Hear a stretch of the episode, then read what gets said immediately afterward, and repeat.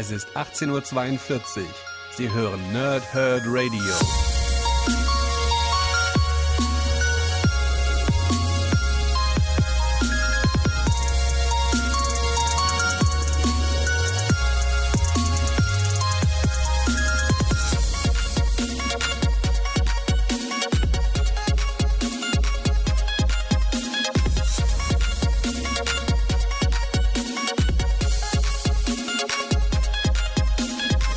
Moin Moin und willkommen im Nerdhurt Radio und bei einer neuen Folge von PTS von Pau, Thrip und Snicked hier bei mir. Heute geht es um Powerman und Iron Fist 2, Krawall im Kittchen.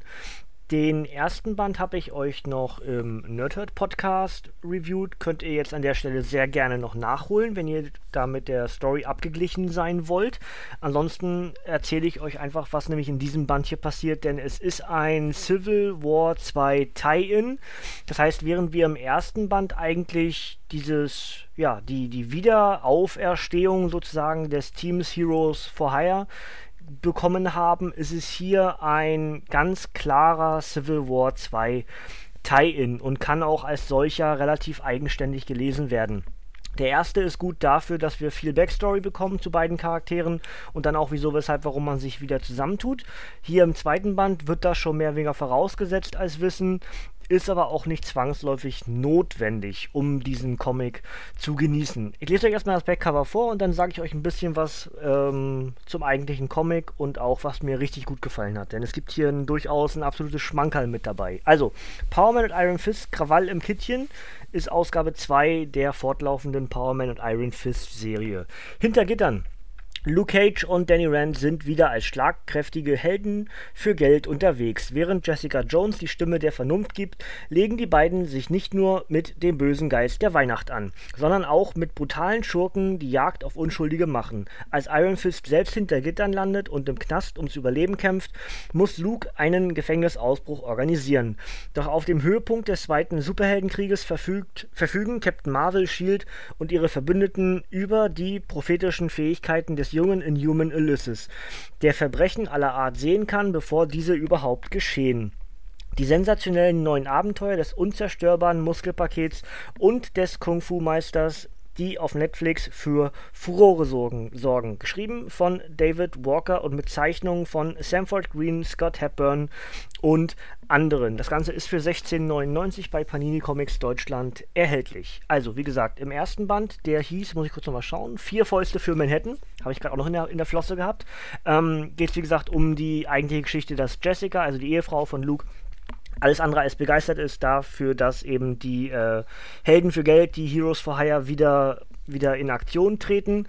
Hier im zweiten Band ist es eben schon, man hat das, also vor allem aus Jessicas Sicht, jetzt anerkannt, angenommen, dass die Heroes for Hire wieder zusammen sind. Und es ist eben, wie, wie ich eingangs schon gesagt habe, ein ganz klarer Civil War 2 Tie-In. Das heißt, die Ereignisse, die dann zum Civil War 2 führen, sind hier noch in der, in der ganz frischen Aufmache, nämlich dass äh, War Machine stirbt und She-Hulk ins Koma fällt. Beide Charaktere, sowohl Luke als auch Danny, sind mit beiden anderen Charakteren, also vor allem äh, Lu Luke ist traurig darüber, dass er keinen Frieden mit War Machine machen konnte, weil die sich wegen einer Kleinigkeit unheimlich doll gezofft hatten. Und ähm, Danny ist halt traurig, weil er immer noch Gefühle für die gute She-Hulk hat. Und ähm, ja, das ist eigentlich so diese Eingangsgeschichte. Die beiden Helden entscheiden sich aber eigentlich dem zweiten Civil War fernzubleiben. Sie wollen nicht wieder gegen Freunde kämpfen, weil der erste Krieg, der erste Civil War schon so unnötig war und man sich mit vielen Freunden äh, ja bis heute hin halt nicht in Ordnung wieder hat. Und, und es war komisches Deutsch, ne? Aber ihr wisst, wie ich meine. Und ja, das ist eigentlich so die ganz grobe Geschichte auf diesen Band. Ähm, Krawall im Kittchen finde ich einen witzigen Namen, weil in dem Fall halt Krawall im Kittchen bedeutet nicht nur mit dem Gefängnis, in dem Danny Rand landen wird im Laufe des Comics, sondern eben gleichzeitig auch Hell's Kitchen, was ja dann im Deutschen völlig falsch übersetzt war, aber als lustiges geflügeltes Wort oder Wortspiel dann äh, Kittchen wird, also Höl Höllenkittchen, wahrscheinlich Hell's Kitchen, ähm, ne? Also ja, das wäre soweit das. Ähm, an der Stelle könnt ihr wieder die das Ding noch lesen wollen, jetzt am besten wegschalten, denn jetzt folgt so ein bisschen was Spoilerisches auf diese ganze Geschichte. Denn ich finde, dass man hier durchaus den ganzen Civil War 2 in einem Comic zusammenfasst. Und mh, mm, ich lese euch gleich noch eine Stelle vor, wobei ich das richtig gut äh, festmachen kann, woran man das richtig gut festmachen kann. Aber ja, gibt eigentlich zwei Geschichten, die dieses Comic sozusagen ausmachen. Zum einen die, dass Danny halt ins Gefängnis geht, warum auch immer. Ja, das ist eben die eine Frage. Warum wird er für etwas festgenommen, was er nie getan hat? Stellt sich raus, dass das mehreren so geht. Ähm, dann kommt eine Gruppe von ja, Familienmitgliedern und anderen ehemaligen Schurken, die entsprechend eigentlich die Heroes for Hire engagieren wollen. Geht natürlich bloß noch Luke, weil Danny halt im Gefängnis sitzt und es stellt sich raus, dass es ein Programm gibt, was eine Strafakte anlegt für jedermann. Sozusagen, dass eine Strafverfolgung möglich ist, weil diese App dann sozusagen sagt, dass dieserjenige, den du da gerade anguckst, eben ein, äh, ein Straftäter wäre. Also fälscht sozusagen die Akten, sodass die Polizei dich zukünftig strafaktlich, äh, was ist das? Richtig, also, ich, ne, also du wirst halt verfolgt, weil du etwas getan hast, was du aber eigentlich gar nicht getan hast. Dieses Programm heißt Agnitus, Agnitus, genau. Und ist noch hier in dem Fall von einem, ich glaube, unbekannten Charakter. Man sieht ihn immer nur als, also so, so wie Hood.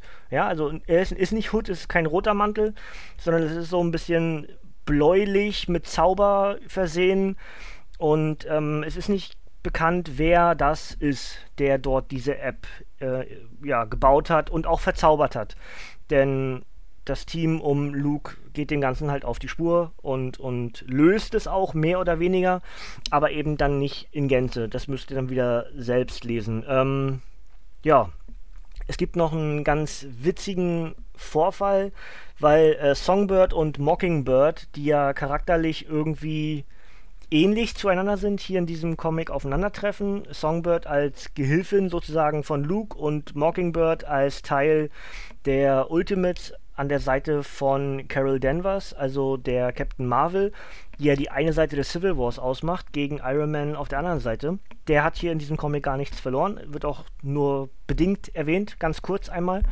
Ähm, es geht halt wirklich um die Ideologie, in dem Fall aber zwischen Luke und zwischen Carol, die anfangs des Comics sich halt noch umarmt haben, wie schön es ist, sich wiederzusehen und dann im Laufe des Comics sich halt erbittert äh, Fäuste ins Gesicht ballern. Ja?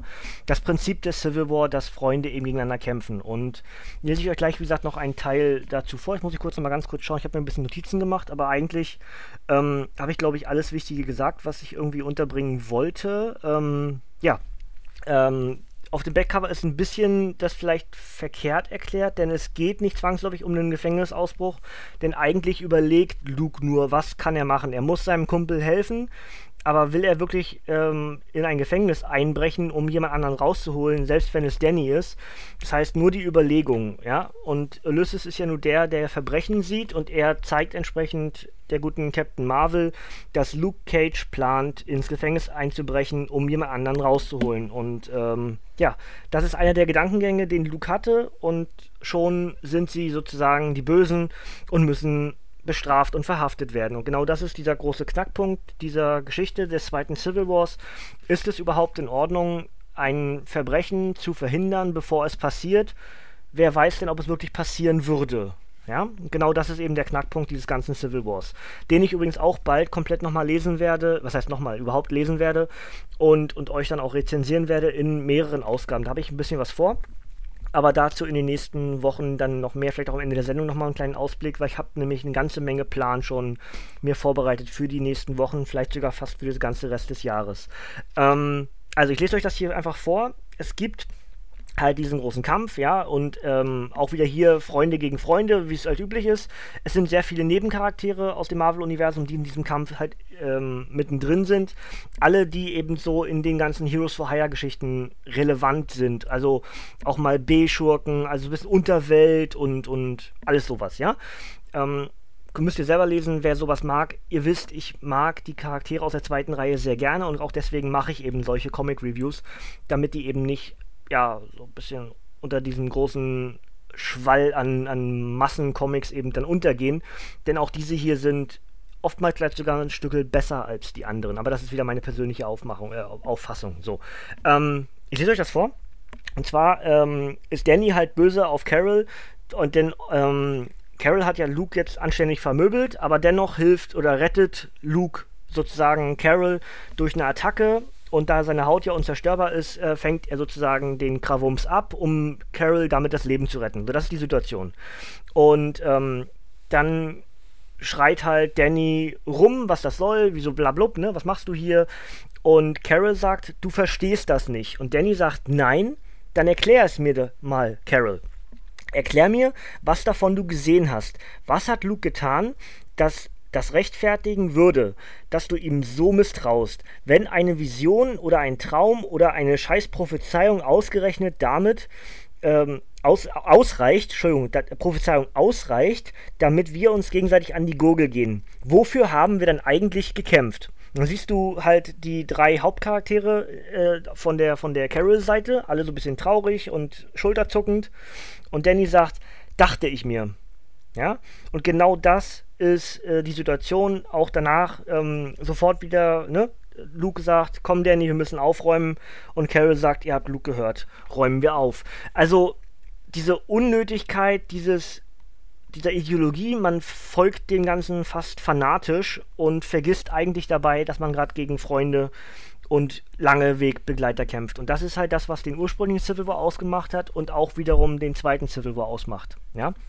Aber ich finde, dieser kleine Teil, dieses, was ich euch gerade vorgelesen habe, bricht eigentlich alles über ein Knie. Das, die ganze Civil War-Geschichte ist damit erklärt es gibt kein richtig oder falsch wieder.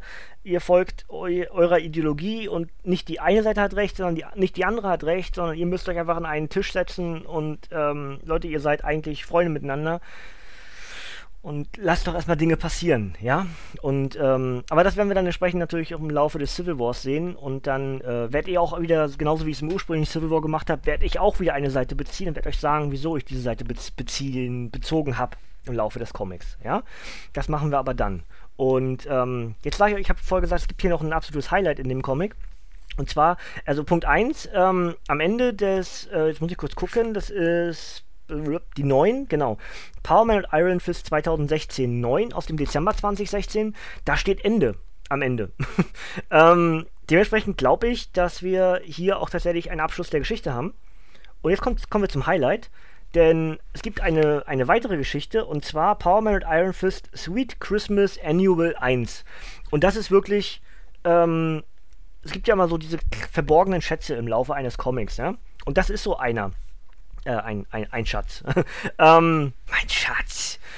Ähm, es geht, also Weihnachtsgeschichte, relativ simpel erklärt. Äh, am letzten Tag, Danny und Luke gehen zusammen mit Lukes Tochter einkaufen und wollen ein neues ähm, Plüschtier, was aufgrund eines Videospiels kreiert wurde. Das Ding heißt Schnucki. Ja, für uns in Deutschland natürlich relativ witzig, dass es Schnucki heißt. Ähm, und ja, stellt sich dann raus, dass das ein Höllenviech ist, was durch ähm, den guten Krampus ähm, verzaubert wurde. Und dann taucht der Weihnachtsmann auf und rettet den Tag. Es klingt total simpel, aber Leute, glaubt mir, es ist wirklich ein ganz, eine, eine ganz hervorragend geile Geschichte und steht genau dafür, warum ich Comics so toll finde. Ähm, ja, und dann am Ende äh, ist das wirklich gerade passiert? War das, war, war er das wirklich? Und äh, Luke sagt, ich weiß nicht, was ich noch sagen soll. Und das Töchterchen sagt, Heilige Weihnacht. Ja. Weil ja äh, der gute Luke Cage äh, Powerman immer wieder zwischendurch Holy Christmas, ähm, Heiliges Hanukkah und alles irgendwie sowas immer mit einbaut. Und dementsprechend passt das in dem Fall wirklich wunderbar und es ist ein nahezu perfektes Ende für einen Comic. Und ähm, wer mich kennt, weiß, dass ich großer Freund von den Krampus-Geschichten bin, von der Mythologie hinter Krampus.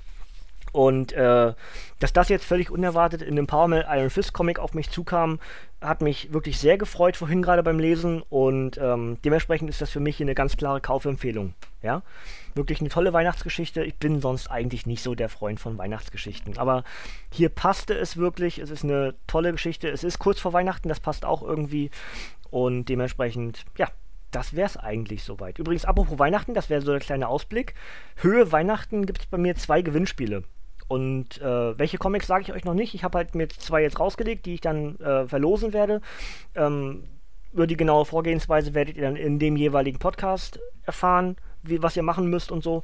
Aber ich habe mir halt schon zwei rausgelegt, die ich dann rezensieren werde und gleichzeitig eben auch ein Gewinnspiel für genau dieses Comic dann äh, machen werde. Ja, das schon mal so als Ausblick. Und ja, dementsprechend bin ich mit Power Man Iron Fist 1, äh, mit Power Man Iron Fist 2 durch und dementsprechend gibt es das Obligatorische was ich immer mache am Ende, damit ihr auch noch ein bisschen Zahlen und Fakten bekommt.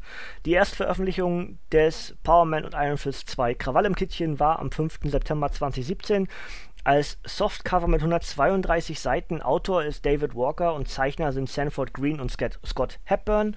Und die enthaltenen Geschichten sind Power Man und Iron Fist 6 bis 9 sowie Sweet Christmas Annual 1. Hier steht auch nichts von Finalausgabe, dementsprechend glaube ich, dann geht das einfach weiter. Dann ist wahrscheinlich hier wirklich so dieses Tie-In zum Civil War 2 als Ende gemeint und wir werden wahrscheinlich weitere Heroes for Hire Geschichten bekommen. Übrigens, ebenfalls, was wir bekommen werden, steht hier ganz am Anfang nämlich noch mit dabei, dass auch ähm, neue, eine neue Jessica Jones Geschichte kommen wird. Ja, das steht hier so ganz nebenbei mit drin. Also wer sich darauf freut, neue Alias-Geschichten. Ja? Das also auch etwas für die Freunde der Netflix-Serie oder auch des langjährigen Comic-Lesers. Gibt es ja auch inzwischen bei Marvel, äh, bei, bei Panini als zwei Megabände. Stehen auch rechts von mir im Regal. Äh, tolle Geschichte. Habe ich nie rezensiert, aber äh, klare Empfehlung von mir. Ja? Gut, das soll es mir gewesen sein. Ähm, ohne einen Ausblick lasse ich euch nicht komplett gehen. Ich habe ein bisschen was vorbereitet und zwar für die nächsten drei Ausgaben. Wer es gestern schon auf äh, Facebook gesehen hat, diese Woche gibt es noch Death of X, die Rache der Mutanten. Und zwar, wie starb Cyclops? Wir wissen ja inzwischen, durch die Ereignisse der Secret Wars ist ja dann diese achtmonatige Zeitsprungspanne gewesen, dass wir ähm, ja einfach weitergesprungen sind und dann war halt Cyclops schon tot. Und in diesem Comic erfahren wir jetzt, warum er gestorben ist, wie er gestorben ist und auch, was den Event äh, X-Men vs. Inhumans lostreten wird, den ja bisher in, ähm, also im Oktober erschien Band 1 und jetzt im Dezember erscheint Band 2. Und sobald der Dezemberband erschienen ist, werde ich euch das, ich denke dann im Januar auch relativ zeitnah rezensieren. Übrigens werde ich da eine Woche machen, wo ich zwei solche Versus-Dinger mit reinknalle. Zum einen mache ich dann Inhumans vs. X-Men und zum anderen mache ich äh, Justice League vs. Ähm, Suicide Squad. Das also schon mal für den Januar könnt ihr euch vormerken, da werde ich eine Woche dann, also eine Dienstag-Review wird dann das eine und Donnerstag-Review die andere Geschichte werden. Das könnt ihr euch schon mal drauf freuen. Dann also der Plan für nächste Woche habe ich nämlich vorhin schon angefangen, äh, Iron Man Iron Heart zu lesen, also äh, Riri Williams als neue Iron Woman, wie auch immer. Ähm, Gefällt mir bisher richtig gut. Gibt es auf jeden Fall dann nächste Woche auf die Ohren. Genauso übrigens wie Justice League ähm, Tugend und Sünde.